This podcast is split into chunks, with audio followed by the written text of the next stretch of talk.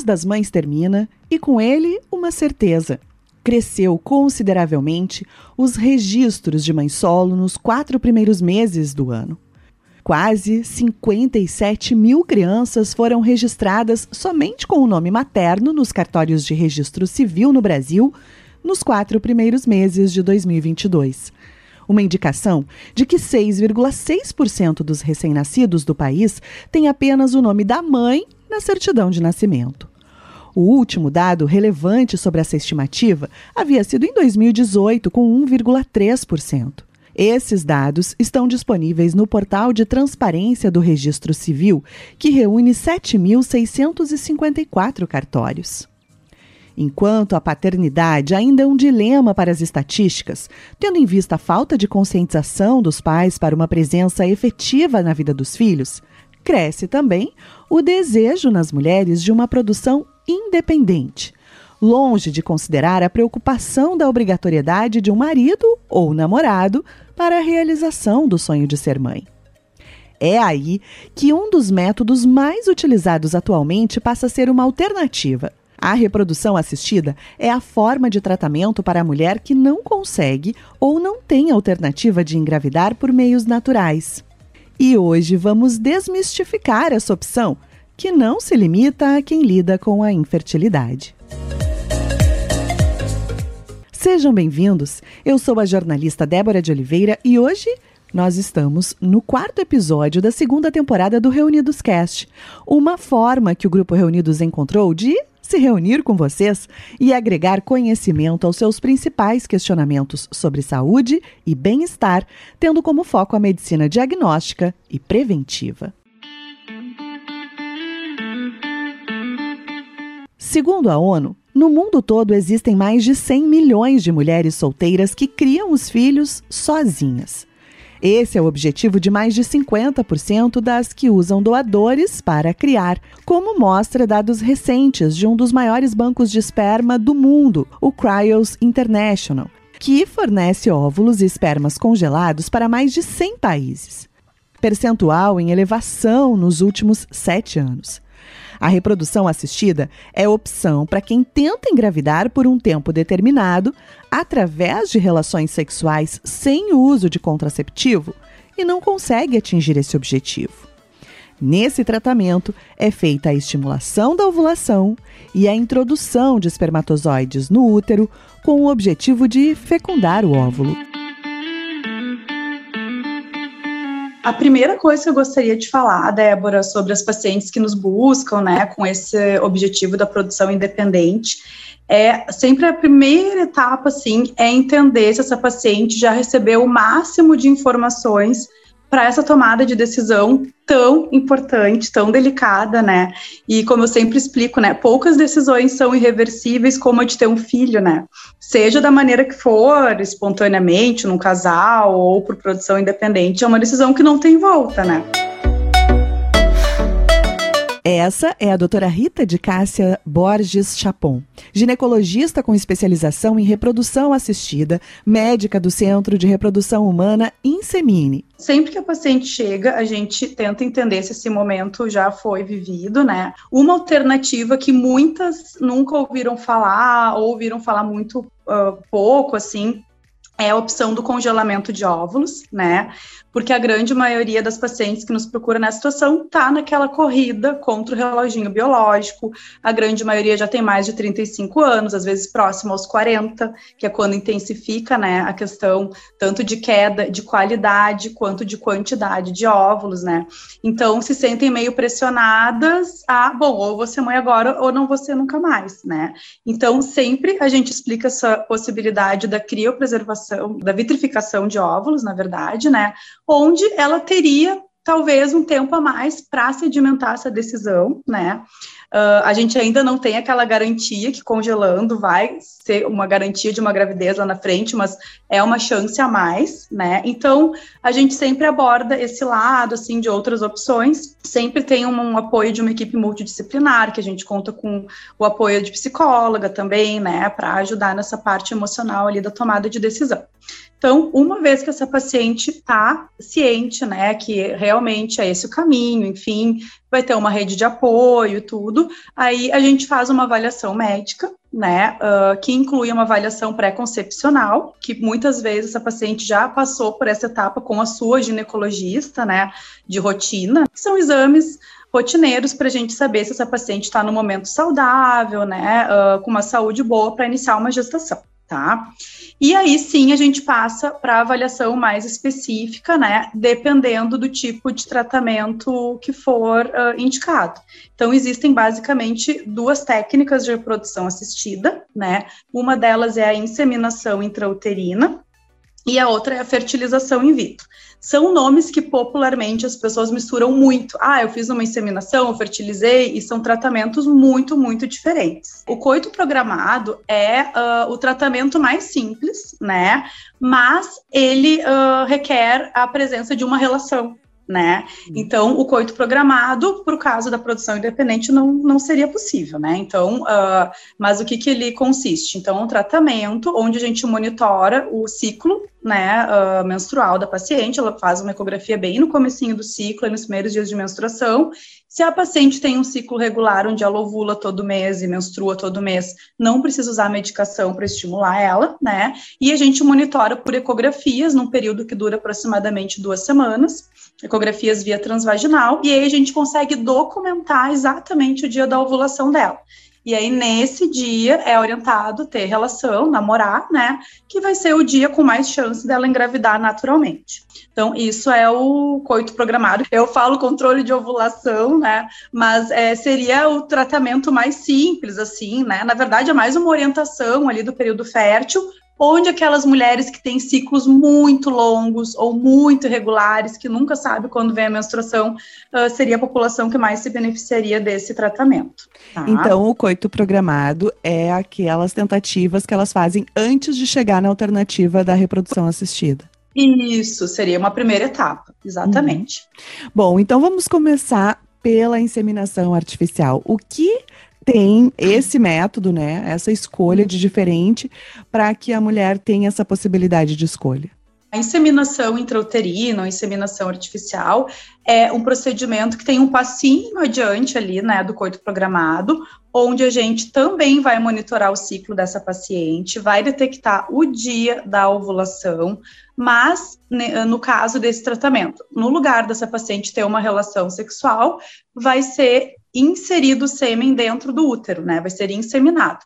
Então, no caso das pacientes que procuram produção independente, esse sêmen vem de um banco de sêmen, né? Depois a gente pode conversar mais sobre esse tópico, né?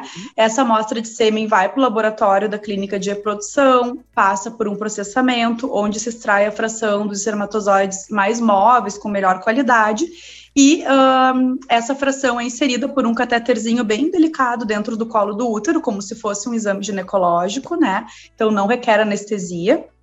E é inserido dentro do útero, e aí a trompa que é aquela estrutura né, do aparelho reprodutor feminino, tem que cumprir o papel dela, que é permitir a passagem do sêmen, capturar o óvulo e depois transportar o embrião para o útero. Então, esse é um tratamento que depende da paciente ter uma anatomia da pelve íntegra, né? Ela não pode ter alteração de trompas, né? Ela tem que ter um sistema reprodutor ali, a parte anatômica funcionando bem, porque a segunda etapa do processo vai ser o natural, né? A trompa vai capturar o óvulo e depois vai transportar o embrião para o útero. Então, esse seria um tratamento possível para os pacientes que buscam né, a produção independente, onde faria aí o, o uso do recurso do banco de sêmen. E ela tem contato com o doador do sêmen, assim, não com ele em si, mas com as características, para ver se é, se aproxima então, com as então. dela. Então, abrindo um parênteses, né, como que funciona o banco de sêmen no Brasil, tá? Cada país tem as suas regras de reprodução assistida e isso varia muito de um país para o outro, né? Aqui no Brasil é, existe então a regra do anonimato, né? Então não pode haver a identificação nem de quem está doando nem de de quem está recebendo. Os doadores precisam ter de 18 a 45 anos e é uma doação voluntária, né? Uh, então, existe um banco de sêmen aqui no nosso estado, do Rio Grande do Sul, né? Uh, existem bancos internacionais e outros bancos nacionais, né? Então, essa busca é feita através de características físicas que o banco vai divulgar para o paciente, né? Uh, de cor de pele, cor de olhos, cor de cabelo, estatura, etnia, tipagem sanguínea, né? E essas características, então, vão ser escolhidas pela paciente que está uh, fazendo o tratamento. Então, uh, os doadores passam por uma avaliação clínica, por uma avaliação genética, avaliação das doenças virais, né, uh, e de qualidade do sêmen, né, obviamente. Então, essa amostra passa por toda uma seleção antes de chegar para a escolha das pacientes, né. E a partir dessas duas semanas iniciais do tratamento? Ao final dessa segunda semana de tratamento, onde é realizado em si a inseminação, a paciente vai aguardar o atraso menstrual. Então, a gente vai aguardar um período aproximado de 14 dias, né? Não vindo a menstruação, ela vai fazer um teste de gravidez, que é o beta-HCG, um exame de sangue, né? Que qualquer mulher que está tentando engravidar faz ali quando atrasa a menstruação.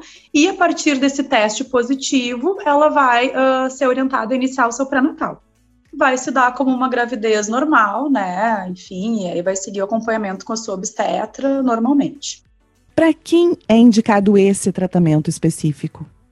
Esse tratamento é indicado para aquelas pacientes que têm uma avaliação uh, de trompas favorável, né? Então, sempre a gente recomenda que antes de fechar, né, a decisão de fazer a inseminação intrauterina, ela tenha uma avaliação de trompas. Tem várias maneiras de fazer, né?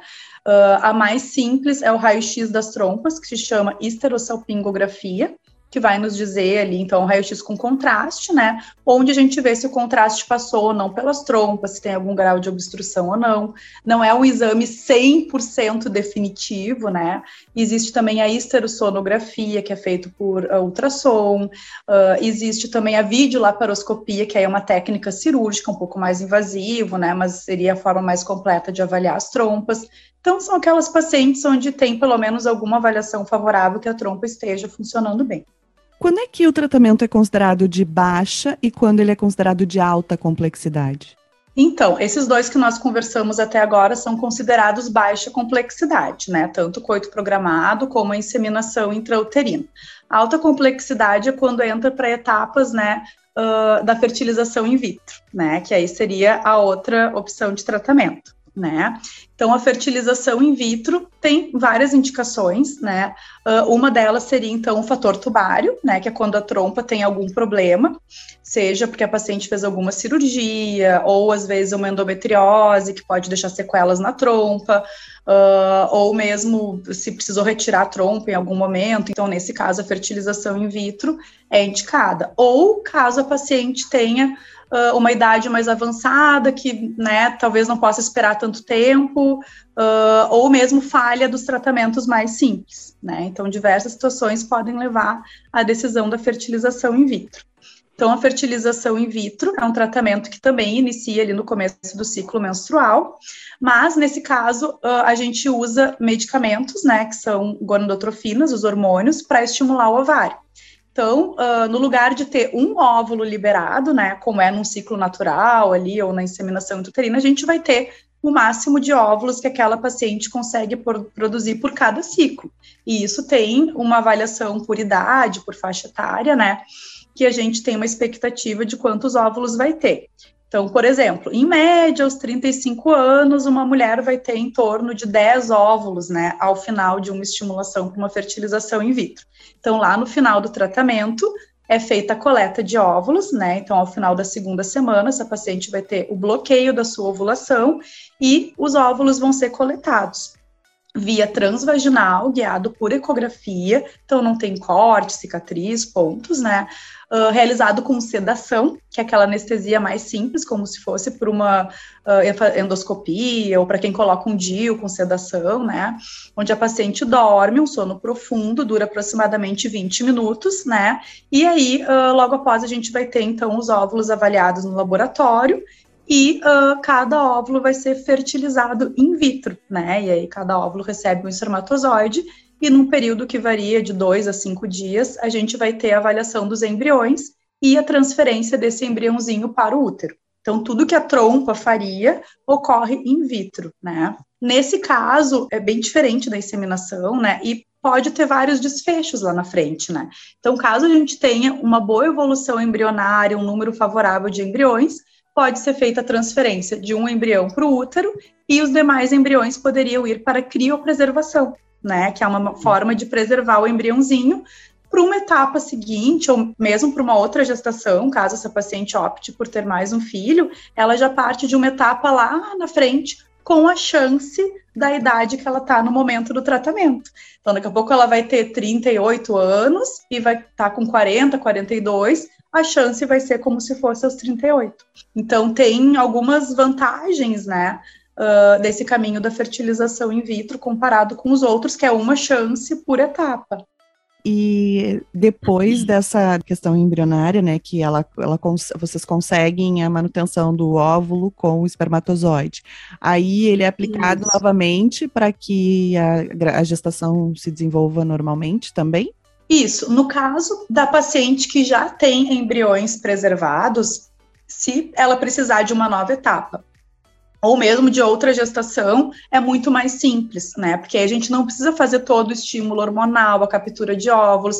Então, é um tratamento voltado para o preparo do útero, que pode ser tanto o acompanhamento de um ciclo espontâneo sem uso de medicações, ou uso de comprimidos, né? Que é, são comprimidos via oral, bem fácil, por um período de 14 dias e depois um preparo com a progesterona, que também é um comprimido de uso intravaginal no caso, até a transferência do embriãozinho. A transferência de embriões é um procedimento feito sem anestesia, né? É bem simples, é como se fosse um exame ginecológico, né? A única parte chata é que a paciente tem que estar com a bexiga bem cheia, porque ela ajuda a posicionar o útero e aí um catéter bem delicadinho passado ali pelo canal do colo do útero. É um material super flexível, delicado, a maioria das pacientes nem percebe quando passa o catéter de transferência de embriões, né? Uh, e aí depois ela vai fazer um repouso e aguardar 12 dias até o teste de gravidez.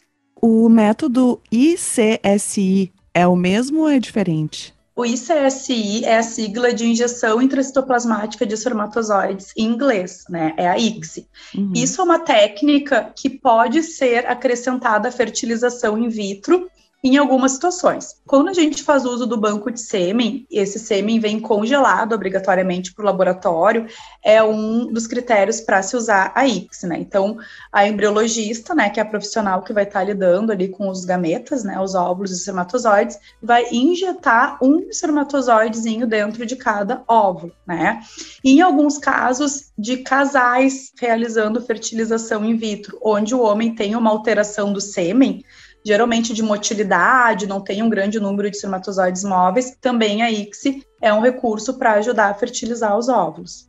Nesse caso, né, dos casais, enfim, uh, é uma situação difícil às vezes, porque o homem, muitas vezes, ele não quer admitir que tem essa impossibilidade, né, e muitas vezes ele atrapalha esse processo, inclusive a mulher se sente meio que coagida, não é essa é a palavra, mas assim, com receio, né, de frustrá-lo. É muito interessante, Débora, porque para os homens demora. O que, que, é o correto, né? Sempre que um casal tá há um ano tentando engravidar sem o uso de nenhum método, né, e não consegue, a indicação é iniciar a avaliação do casal sempre junto. O que, que acontece na prática? A mulher se vira do avesso, faz um monte de exames, muitas vezes invasivos, doloridos, e lá no final o ginecologista pede um espermograma, né? E aí, às vezes, vem uma alteração super importante, né? Grave, e que, na grande maioria das vezes, é totalmente assintomática.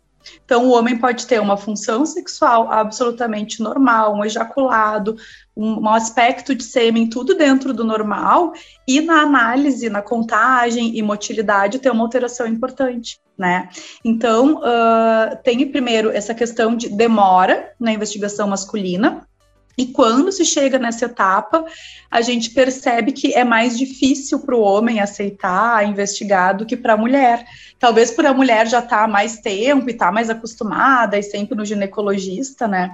E a gente vê também uma mistura muito grande, assim, de relação de qualidade sêmen, fertilidade com masculinidade, que são coisas totalmente uhum. distintas, né? Mas acaba vendo essa mistura, assim, então é muito interessante isso que está comentando, porque a gente observa com muita frequência é importante, né? Porque os casais que nos ouvem, né? Eles podem ter o mesmo objetivo e às vezes é difícil para o homem, muitas vezes. A mulher já lida com essa frustração de às vezes perder Sim. o bebê, de não conseguir dar sequência a uma gestação, Sim. né? O homem, ele já mexe com a masculinidade dele, então acaba que é, é um assunto proibido às vezes, né? É. Quando poderia ser a solução para a realização é. do casal, né? É, a gente observa isso na prática. Então, sempre é um caminho mais lento, a gente sempre oferece o apoio da avaliação psicológica, sempre todo um trabalho, uma conversa aí para desmistificar, né, retirar esses tabus assim e, e conseguir olhar o lado racional do tratamento, né, e aumentar ao máximo a chance desse casal ter uma gravidez saudável, né. E a fertilização in vitro é indicada para quem? Ela é indicada para uh, mulheres que têm problema de trompas, como eu falei, né? Para uh, casais onde a parte masculina tem alguma alteração importante, né? Seja de concentração, de contagem ou de motilidade de espermatozoides. E para casos onde a falha dos tratamentos anteriores, né? Então, casais que já tentaram os, o coito programado, a inseminação intrauterina, múltiplas vezes sem sucesso, muitas vezes acabam indo parar né, uh, na fertilização in vitro. Como a gente escolhe o melhor dos tratamentos? É importante que o médico nos oriente sobre a melhor escolha ou às vezes a pessoa bota na cabeça que ela quer daquele jeito e então, é, é, então a primeira etapa é uma avaliação médica bem completa, né? Uh, em alguns casos não é uma questão de escolha, é uma indicação, né? Então se a paciente tem alguma alteração de trompa ou uma alteração de sêmen grave, não, não tem outra alternativa a não ser a fertilização in vitro. Para mulheres que estão próximas aos 40 anos de idade, que têm uma reserva ovariana alterada, o que, que significa isso? Que já tem poucos óvulos, talvez a gente não tenha esse tempo de tentar coisas mais simples, né? Porque a gente pode estar perdendo um tempo precioso ali da fertilidade daquela paciente. Então, essa é uma das situações onde muitas vezes se opta pela fertilização in vitro, por ser um tratamento que encurta o tempo até a gravidez acontecer, porque a gente acaba tendo mais óvulos por ciclo. Em vez de ter um óvulo por mês, a gente vai ver o melhor né, dos óvulos que vierem, e isso acaba encurtando o tempo até a gestação acontecer. Então, para pacientes que têm uma idade mais avançada ou que têm uma reserva ovariana já alterada, mesmo sendo jovem, a FIV acaba sendo uma boa opção também.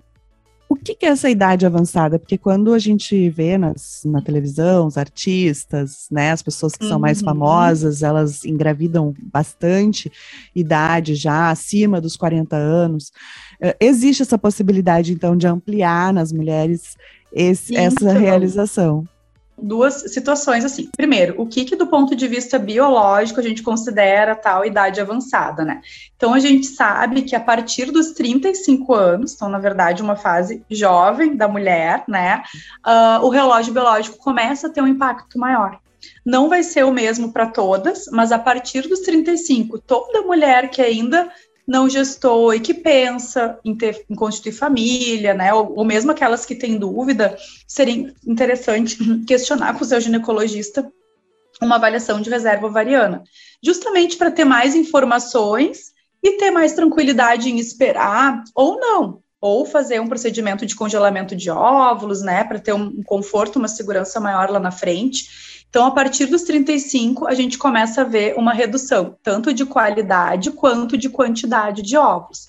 Quantidade a gente consegue analisar com dosagem de hormônio antimileriano, né, que é um exame de sangue, um marcador, né, de reserva ovariana. Então a gente vê ali se o resultado do exame está dentro da faixa esperada para a idade daquela paciente, acima ou abaixo, e com um exame feito por ultrassom transvaginal, que é a contagem de folículos, que também vai nos dizer se aquele valor está dentro do esperado para aquela faixa etária. Tá? Qualidade, nenhum exame nos diz, mas a gente vê nos estudos que dividem por grupos de faixa etária que o tempo vai impactando. Então, mesmo uma mulher que já tem filhos, a partir dos 35, 36, é cada ano que passa acelera bastante, vai reduzindo a fertilidade e aumentando um, a incidência dos abortos, né? Que são aquelas uhum. perdas bem iniciais da gestação que ocorrem devido muitas vezes à alteração de qualidade do óvulo. Então, isso tudo tem que ser avaliado, né? Uma coisa que me preocupa muito é, às vezes, a história não é contada por completa, né? Sim. Então, em muitos desses casos, existe por trás um tratamento que a gente chama de ovo doação, né? Onde mulheres já com uma idade mais de 40, enfim, onde realmente tem um impacto muito grande ali da qualidade de óvulos, usam o recurso de um óvulo doado por uma paciente mais jovem. Também é uma doação feita de forma anônima, né? Então, esse óvulo uh, vai ser doado por uma paciente com 35 anos ou menos, e só pelo fator idade vai aumentar ao máximo a chance dessa paciente engravidar. Então, muitas vezes a paciente tem 40, 45, mas fez a fertilização in vitro com óvulo doado, ou um óvulo que ela congelou quando era mais jovem, né? Então, dá essa falsa ideia que é fácil engravidar lá com 45 anos ou mais, né? Então, tem que ter esse cuidado que às vezes a história não é contada por completo, né? E quais as chances de dar certo já na primeira tentativa?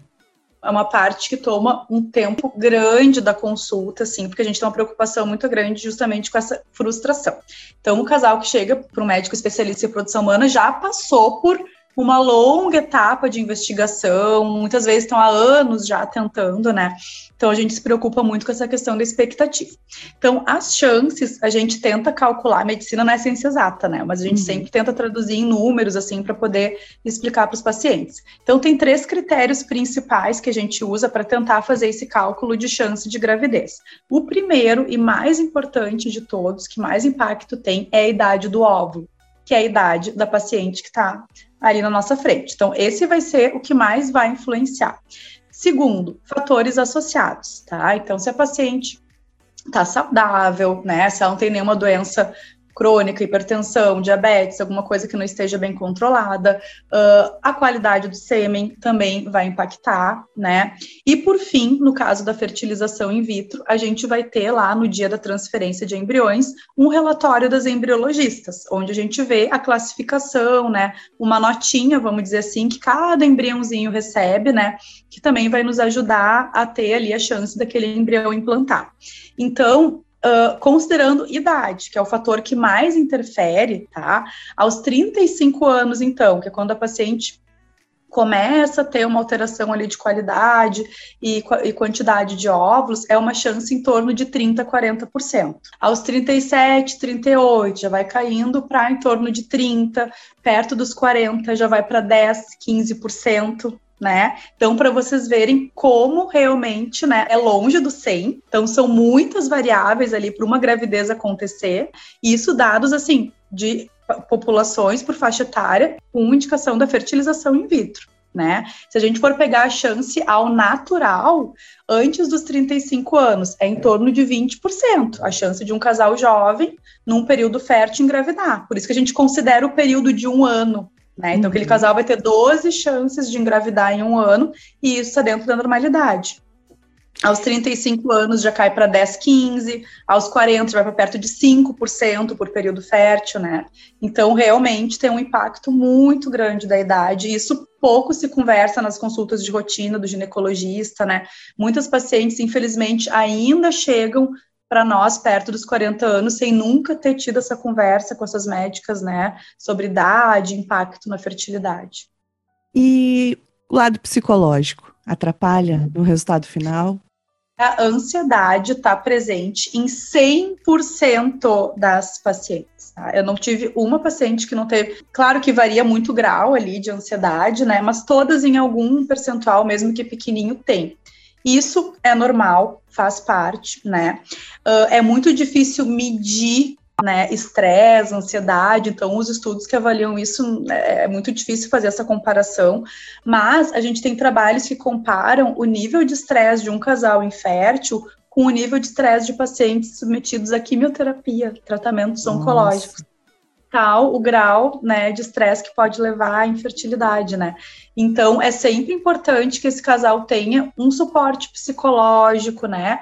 Um acompanhamento, às vezes até um tratamento para ansiedade. Existem medicações que são seguras, que podem ser usadas, né? Mesmo durante a gravidez. Então, tem que analisar, individualizar muito bem, caso a caso, mas todos merecem uma atenção em relação a isso. Antes de qualquer procedimento, são necessários exames específicos para uma maior efetividade do tratamento.